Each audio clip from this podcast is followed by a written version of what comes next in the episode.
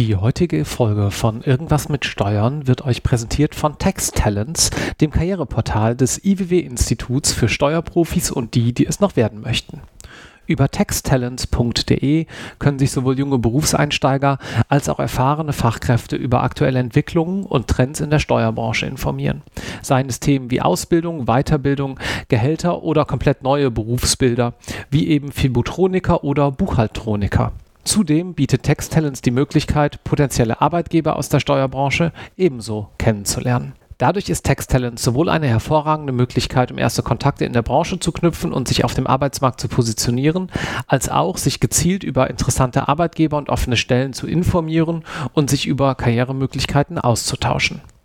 Vielen Dank für die Unterstützung von Irgendwas mit Steuern und nun viel Spaß mit dieser Podcast-Folge. Ciao!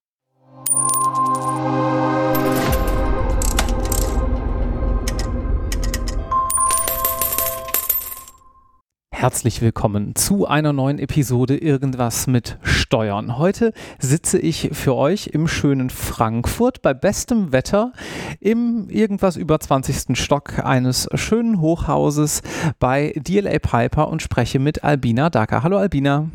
Hallo Marc. Sag mal, du bist hier zum einen Rechtsanwältin, den Teil, naja, werden wir ein kleines bisschen beleuchten, aber vor allem bist du hier auch Steuerberaterin, stimmt's? Genau, richtig. Und was machst du hier inhaltlich? Ähm, inhaltlich äh, mache ich bei DLA viel mit Investmentfonds, also Beratung institutioneller Investoren, aber auch ähm, Fondsinitiatoren und gleichzeitig aber auch Beratung auf der Asset-Ebene für Immobilientransaktionen, aber Schwerpunkt immer auf ähm, Fondssachverhalte. Dann müssen wir, glaube ich, jetzt mal ein bisschen was dekonstruieren, weil wir hier auch sehr viele Zuhörende mit ganz unterschiedlichem Background haben. Bevor wir nochmal so ein bisschen auf deinen Lebenslauf eingehen. Was ist ein Fonds? Ja, äh, ein Fonds ist, ähm, um es grob zu sagen, ein Bündelungsvehikel oder ein, ja, eine Einheit, die Kapital sammelt von einer Vielzahl von Anlegern und es dann im Rahmen einer vorher festgelegten Anlagestrategie zum Nutzen dieser Anleger in ähm, bestimmte Assetklassen, Immobilien, Private Equity ähm, anlegt und dann die Erträge aus diesen ähm, Anlagen dann quasi an die ähm, Investoren weitergibt.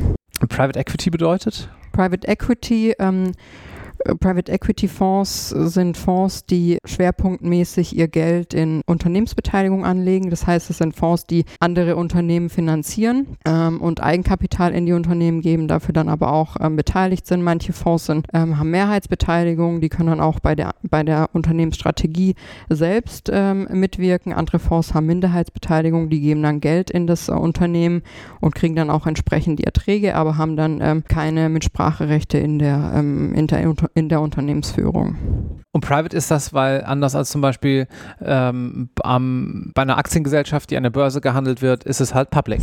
Genau, Private ist es vor allem auch deshalb, weil es private Geldgeber sind. Mhm. Äh, ist es nicht äh, gehandelt, ist es äh, keine Bank vor allem, die das Geld ähm, reingibt, sondern es sind private Anleger, die über diesen Fonds ihr Kapital sammeln und dann auch weitergeben in die Unternehmen. Wie groß ist denn so ein PE-Fonds üblicherweise? Was, üblicher, was heißt üblicherweise? Gibt es wahrscheinlich in allen Größen, aber so ungefähr. Wie muss man sich das vorstellen? Ja, es ist unterschiedlich.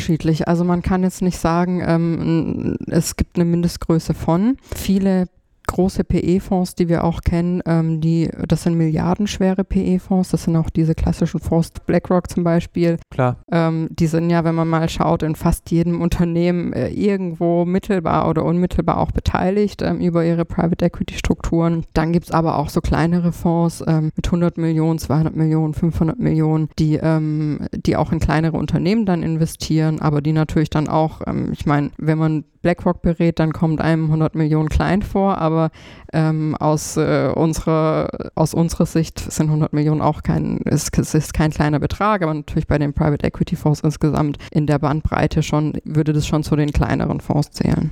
Und das ist dann eben, wie man auch schon so ein bisschen hören kann, wahrscheinlich ziemlich international, oder? Das ist sehr international und was es auch international macht für uns als deutsche Berater, ist die Tatsache, dass ähm, deutsche Investoren international sehr beliebt sind. Also die deutschen institutionellen Investoren sind für große Private Equity Fonds ähm, international sehr beliebte ähm, Zielgruppen, also Investorenzielgruppen und viele ähm, internationale Fonds, die werden auch bei der Richtung schon, also bei dem Setup, so strukturiert, dass sie auch erwerbbar sind für viele institutionelle Investoren.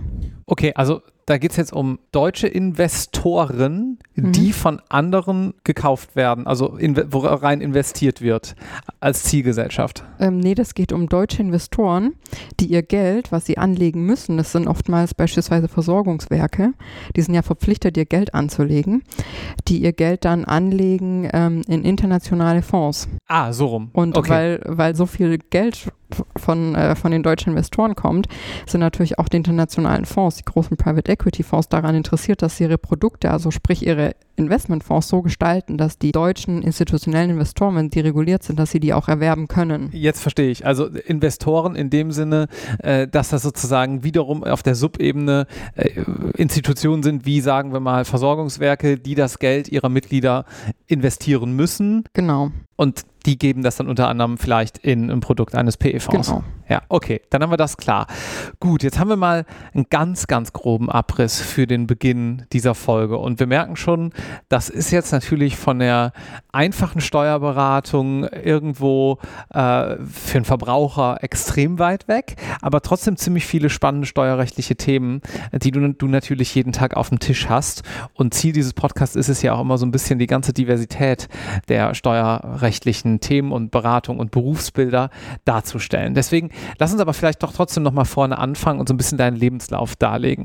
Du bist ja wahrscheinlich nicht wach geworden und hast gesagt, ich werde Steuerberaterin und ich möchte unter anderem PE-Fonds beraten, sondern das wird wahrscheinlich anders gewesen sein. Ähm, genau, also ich glaube, äh, hätte man mich vor zehn äh, Jahren gefragt, äh, was ich mal später machen möchte, da wäre mir viel eingefallen im Bereich Jura, ähm, aber nicht Steuerrecht. Ähm, das hat sich eher durch den Zufall ergeben. Ich habe hab Jura studiert an der Universität in Frankfurt und habe dann im Schwerpunktbereich ähm, den sogenannten Bereich Law and Finance gewählt.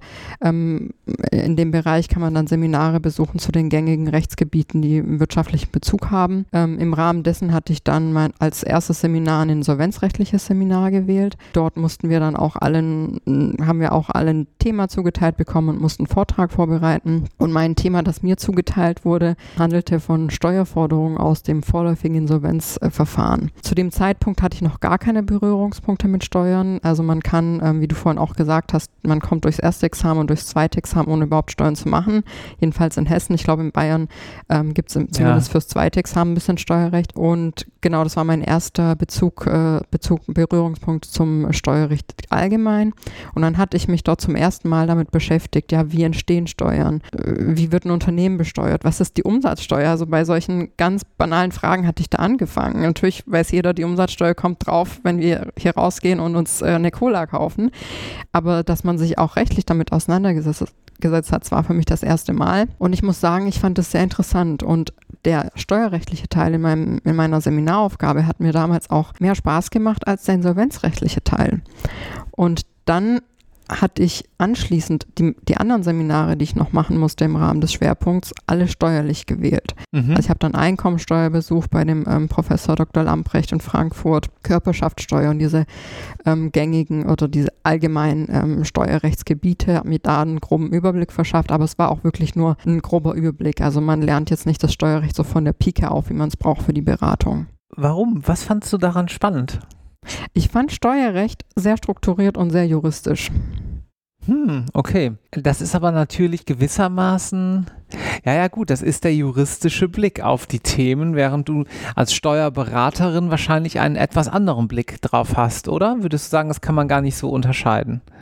Hm, also ich kann es nicht so unterscheiden, weil ich ähm, aus dieser, aus quasi von Haus aus Juristin bin ja. und deshalb schon immer aus, aus der rechtlichen Brille drauf geschaut habe. Und wie siehst du das bei deinen Kollegen? Ihr habt ja wahrscheinlich auch Leute mit BWL-Background, die dann irgendwo beraten. Wie würdest du sagen, äh, unterscheidet sich deren Blick zu deinem? Genau, also wir haben bei uns im Bereich, das ist aber auch inzwischen, glaube ich, bei vielen Großkanzleien üblich, dass es gerade im äh, Textbereich auch Associate-Kollegen ähm, gibt oder Senior Associate und Counsel-Kollegen oder auch Partner, die ähm, jetzt nicht äh, von Haus aus Juristen sind, sondern die, den an, die einen anderen Weg zum Steuerrecht gefunden haben und zwar erstmal BWL studiert haben, dann den Steuerberater noch gemacht haben und dann in einer Großkanzlei gelandet sind. Von der Tätigkeit her oder vom Blick her, ich glaube durchaus, dass die viel wirtschaftlicher und manchmal auch pragmatischer, was man aber auch als Jurist Gott sei Dank äh, im, in der Großkanzlei lernt, ähm, einen pragmatischen Blick drauf haben. Aber dass ich jetzt so ähm, inhaltlich große Unterschiede feststelle, würde ich jetzt nicht sagen. Mhm, okay, gut. Dann hast du bei einem unserer bisherigen Gäste, nämlich bei Astrid Plantico, die auch schon hier im Podcast war, unter anderem gearbeitet. Dadurch kam auch unser Kontakt zustande, mhm. denn die sagte, hey, red mal mit Albina, die ist eine gute Gesprächspartnerin, die macht was anderes heutzutage, aber ist auch total spannend.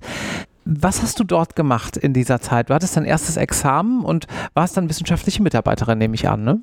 Genau, also ich habe mein erstes Examen gemacht, hatte dann, wie gesagt, äh, die äh, Seminare besucht im Steuerrecht und nach dem ersten Examen, ich hatte irgendwie noch nicht so Lust, ins Referendariat zu gehen. Ich hatte Lust, mir das Steuerrecht auch in der Praxis anzusehen. Dann habe ich mich dafür entschieden, dass ich ein Jahr lang Vollzeit im Steuerrecht arbeite. Das hatte ich dann auf vier Tage die Woche reduziert, habe dann vier Tage die Woche als wissenschaftliche Mitarbeiterin im Steuerrecht äh, gearbeitet, um den Fachanwaltslehrgang nebenbei noch machen zu können. Was macht man denn als wissenschaftliche Mitarbeiterin? Genau, bei der pra Frau Plantico bin ich dann gelandet ähm, und das war eine super Zeit. Ich habe da viel Gemeinnützigkeitsrecht gemacht. Also die Frau Plantico war zu der Zeit in der Kanzlei, die spezialisiert war ähm, auf Gemeinnützigkeitsrecht und auf die Beratung der öffentlichen Hand, auf die Beratung von Stiftungen. Und da habe ich als wissenschaftliche Mitarbeiterin viel Rechercheaufgaben gemacht. Mhm. Ich habe aber auch ganz viel unterstützt bei der Stellung von Gutachten und von Memos. Die ersten paar Gutachten, die kamen natürlich sehr rot zurück. Mit, da geht die Frau Plantico gnadenlos mit dem Rotstift äh, drüber drüber. Aber es war auch eine sehr, sehr lehrreiche und eine sehr gute Zeit und ich profitiere auch heute noch viel von, von vielen Dingen, die ich da gelernt habe. Und dann hast du dir mal eine größere Kanzlei angeschaut. Ja, das kam aber auch eher, weil die Frau Plantico, die hatte auch selbst einen Großkanzlei-Background. Und die meinte dann irgendwann, hör mal her, ähm, ich plane ähm, in die Notarwelt zu gehen. Sie hat ja dann auch ähm, das Notariatsexamen abgelegt und ist, ist inzwischen Notarin. Ähm, ich finde, du solltest mal in so eine Großkanzlei gehen und dort Steuerrecht machen. Und natürlich kennt man aus der Universität dann ähm, alle möglichen Horrorstories zu Großkanzleien. Deswegen war ich dann erstmal gehemmt, aber sie meinte, ja, das ist auch ein tolles Bootcamp. Man wird gut ausgebildet ähm, du, du kriegst dadurch auch ein viel dickeres Fell und mach das doch mal. Ich traue dir das zu.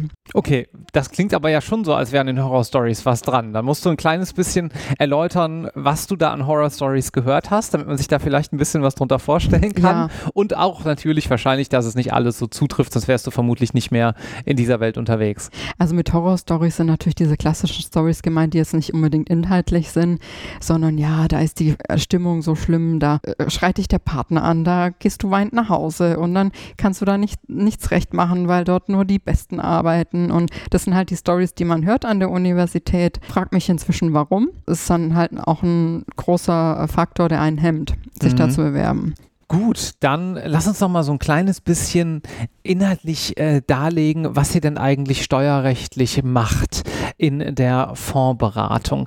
Kannst du mal so ein kleines bisschen möglichst äh, lebhaft darlegen, auch wenn es natürlich viel Akten sind und viel Papier, was du für ein Problem hilfst zu regeln? Ja, also Akten und Papier, obwohl wir steuerrechtlich beraten, haben wir kaum. Aber digital. Ja, genau. Also ich, ich druck sehr wenig aus. Ja, ja, gut, klar, das ähm, meinte ich. Genau, also aktuell, was ich auf dem Tisch habe, ähm, ist ein Mandant, ein australischer Investor, den wir beraten und der möchte in einen deutschen Private Equity Fonds investieren. Mhm. Und äh, dieser Private Equity Fonds ist ähm, errichtet in der Rechtsform einer GmbH und Co. KG und nach seiner, nach seinem, nach seinen Vordokumenten auch vermögensverwaltend tätig, ähm, was auch aus, aus steuerlicher Sicht für deutsche Zwecke sehr, sehr äh, wichtig ist, ob der, ob die Personengesellschaft äh, vermögensverwaltend tätig ist oder ähm, schon in in die gewerbliche Tätigkeit rutscht. Was macht das für einen Unterschied dann äh, in der Besteuerung? Gewerbesteuer oder warum? Genau, das macht vor allem auch für ähm, internationale Anleger einen sehr großen Unterschied, vor mhm. allem auch bei den Erklärungspflichten. Der Fonds, den wir aktuell prüfen für unsere Mandanten, ist ähm, laut seiner Anlagestrategie vermögensverwaltend tätig. Das heißt, wir beraten den, wir gucken uns erstmal die Fondsdokumente an, schauen, ob auch sichergestellt ist, nach dem, was der äh, Fondsmanager darf, dass dieser vermögensverwaltende Charakter eingehalten wird. Kurze Frage, woher kommen die Fondsdokumente? Die muss man einmal erstellen, wenn man einen Fonds auflegen möchte? Genau, die erstellst du für jeden Fonds.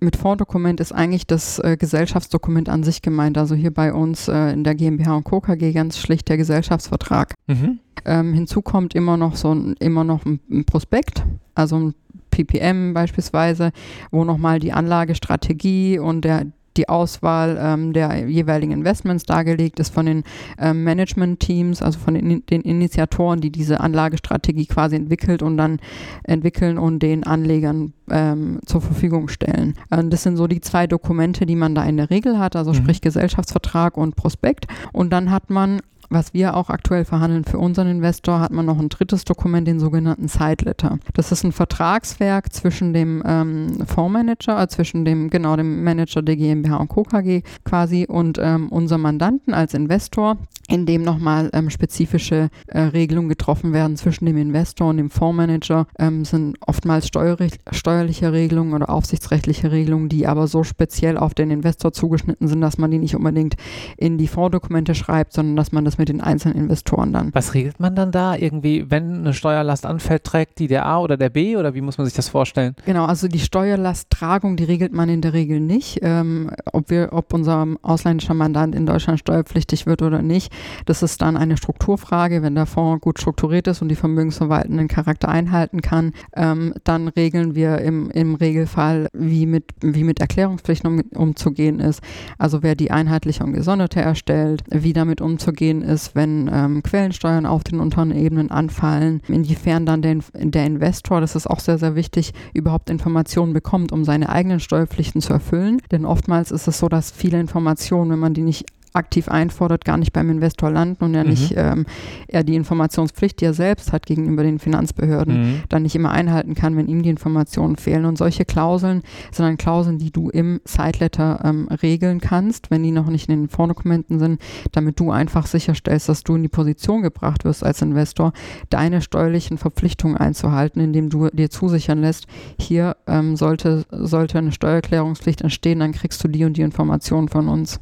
Was macht denn den Fondsbereich eigentlich für eine Steuerberaterin wie dich so besonders interessant? Warum bist du nicht zum Beispiel hergegangen und hast gesagt, weißt was, da vorne auf der Ecke, das Büro ist auch ganz schön, da hänge ich jetzt mein Klingelschild raus. Warum bist du zu einer größeren Kanzlei und dementsprechend auch, das kann man ja nur in größeren Einheiten anbieten, in den Fondsbereich gegangen?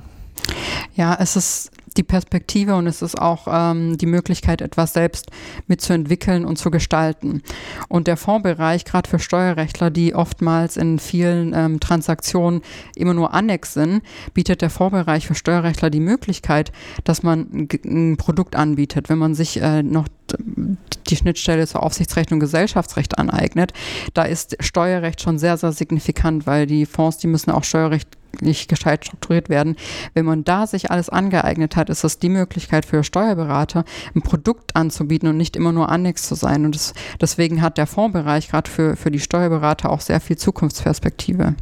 Dabei geht es dann aber ja jetzt auch nicht, wie vielleicht hier und da ganz früher man mal in der Zeitung gelesen hat, darum einfach Steuern zu vermeiden. Am Ende des Tages ist auch ein Compliance-Thema und wahrscheinlich die Frage, wo man Steuern zahlt, oder?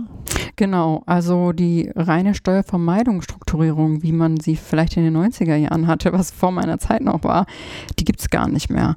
Es gibt international etliche Bestrebungen, gerade hier zuletzt die globale Mindestbesteuerung, die dafür sorgen, dass wir international auf, auf so ein steuerliches Level gehoben werden, dass äh, die, die Steuerlast überall anfallen soll. Die Frage ist nur, wo wir Steuern zahlen. Also die Frage wird in Zukunft sein, wo wir die Steuern zahlen und nicht ob. Was ist dabei dann denn die Folgeüberlegung? Also mag es da dann noch nationale Unterschiede in der Steuerhöhe geben oder genau. ist es genau. dann auch manchmal einfach praktischer, weil man eh schon in der Jurisdiktion was hat? Ja, das ist genau die Sache. Also es gibt äh, große Unterschiede zwischen der Steuerhöhe, was natürlich dazu führt, dass bestimmte ähm, Jurisdiktionen, die auch Steueroasen genannt werden, dass die natürlich interessant werden. Und man möchte natürlich vermeiden, dass äh, solche Steueroasen noch äh, lange leben. Mhm. Und äh, durch die globale Mindestbesteuerung, die dazu führt, dass selbst wenn du in einer Steueroase ähm, ansässig bist und deine Investments darüber strukturierst beispielsweise, dass du dann trotzdem ähm, diese Differenz an der Besteuerung, dass du die dann in Deutschland entrichten musst, die führt ja dazu, dass du dir dann sagst, nee, dann äh, spare ich mir das mit der Steuerase, dann zahle ich direkt meine Steuern in Deutschland und habe da noch viel weniger ähm, administrativen Aufwand. Mhm. Wer sind denn eigentlich so die typischen Behörden, die man im Hintergrund äh, mit bedenken muss? Das ist ja sozusagen alles äh, nur notwendig, weil irgendwo jemand euch, jetzt euch natürlich auch als äh, irgendwie regulierter Beruf, aber vor allem ja dann euren Mandanten auch so ein bisschen auf die Finger schaut, äh, dass da alles entsprechend ordentlich abläuft. Genau, also auf der steuerlichen Seite natürlich die Finanzverwaltung, auf der aufsichtsrechtlichen Seite natürlich die BaFin, mhm. die ähm, als Aufsichtsbehörde für die ähm, institutionellen Anleger natürlich auch sehr wichtig ist. Und eben nicht nur für Banken, wie man das sonst genau, immer hört, sondern genau, auch. nicht nur für Banken, ja, mhm. auch gerade für Versicherungsunternehmen. Mhm. Und ähm, die BaFin hat auch verschiedene Richtlinien dann, ähm, die sie veröffentlicht und dann, an denen man sich dann auch orientieren kann, wenn man auch solche Investments prüft.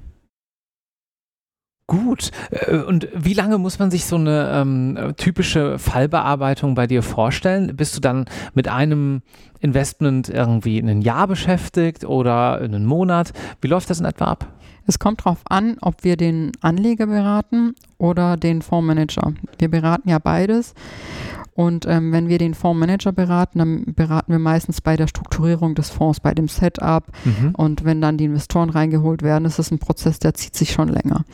Wenn wir Anleger beraten, dann haben wir in der Regel schon ein Fondsprodukt da. Der Anleger hat entschieden, er möchte da investieren und wir müssen das dann aufsichtsrechtlich und steuerrechtlich prüfen, ob er das auch darf oder ob es auch, ob da irgendwelche steuerlichen Dealbreaker drin sind. Gibt es das? Ist das sozusagen äh, tatsächlich manchmal so, dass man sagt, ja, was, was, wenn man jetzt hier gerade dann die folgenden ähm, steuerrechtlichen Auswirkungen, oh, ich weiß gar nicht, guck doch mal, ob ihr vielleicht noch was Besseres findet? Kommt das vor? ich sag mal, die Fondsinvestments, die sind meistens wirtschaftlich getrieben. Mhm. Also es ist ganz selten, dass wir sagen, okay, steuerlich ist jetzt hier so ein roter, so ein großer Red Flag, dass ihr das gar nicht machen dürft. Und was, was Dealbreaker sind, ist auch von, von Investor zu Investor unterschiedlich. Wir haben viele ähm, Investoren, die in US-Fonds investieren.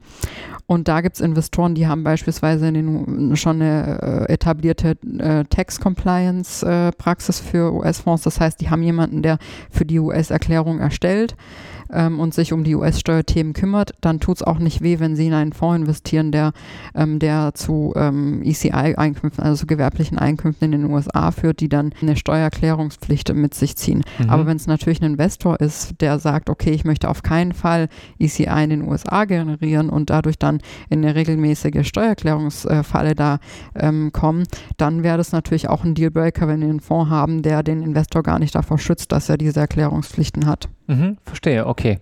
Da geht es also auch einfach viel darum, sozusagen, äh, was man denn am Ende des Tages eigentlich will.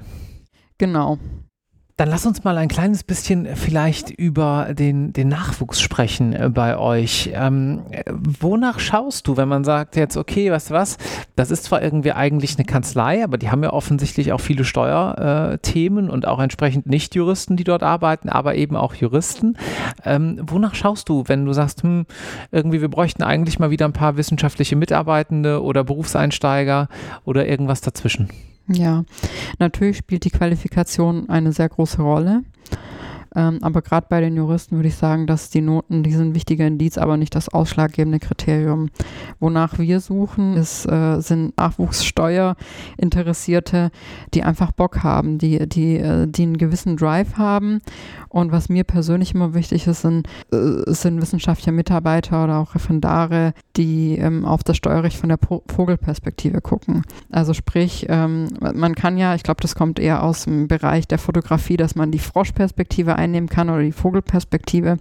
Und im Steuerbereich ist es sehr gefährlich, wenn man nur die Froschperspektive einnimmt, mhm. weil der Steuerbereich, da sind die einzelnen Themengebiete derart miteinander verknüpft, dass man sehr schnell in, in, in Haftungsfälle äh, rutschen kann, wenn man einen, einen bestimmten Bereich äh, irgendwie übersehen hat. Und deswegen finde ich zum Beispiel für die Nachwuchskräfte, das, äh, für die wissenschaftlichen Mitarbeiter, Referendare, finde ich ganz, ganz wichtig, dass man sich schon mit dem Steuerrecht von Beginn an auseinandersetzt, dass man sich das selbst aneignet. Leider ähm, gibt es an der Uni nicht so viele Kurse, dass man äh, Steuerrecht von der Pike auf lernt. Was immer eine Möglichkeit ist, ist so ein Fachanwaltskurs. Das hatte ich damals auch gemacht. Nicht, weil wir damals äh, als Referendarin der Titel zustand, dafür muss man ja auch eine Anzahl an Fällen vorweisen, aber einfach, weil ich für mich selbst den Überblick wollte. Mhm. Und äh, diesen Überblick braucht man auch, um aufs Steuerrecht von der, wie gesagt, Vogelperspektive zu schauen und auch, ja, ein gewisses Interesse braucht man dafür natürlich auch. Gut, vielen Dank, dass du heute ein kleines bisschen Rede und Antwort gestanden bist. Ja, sehr gerne. Tschüss. Tschüss.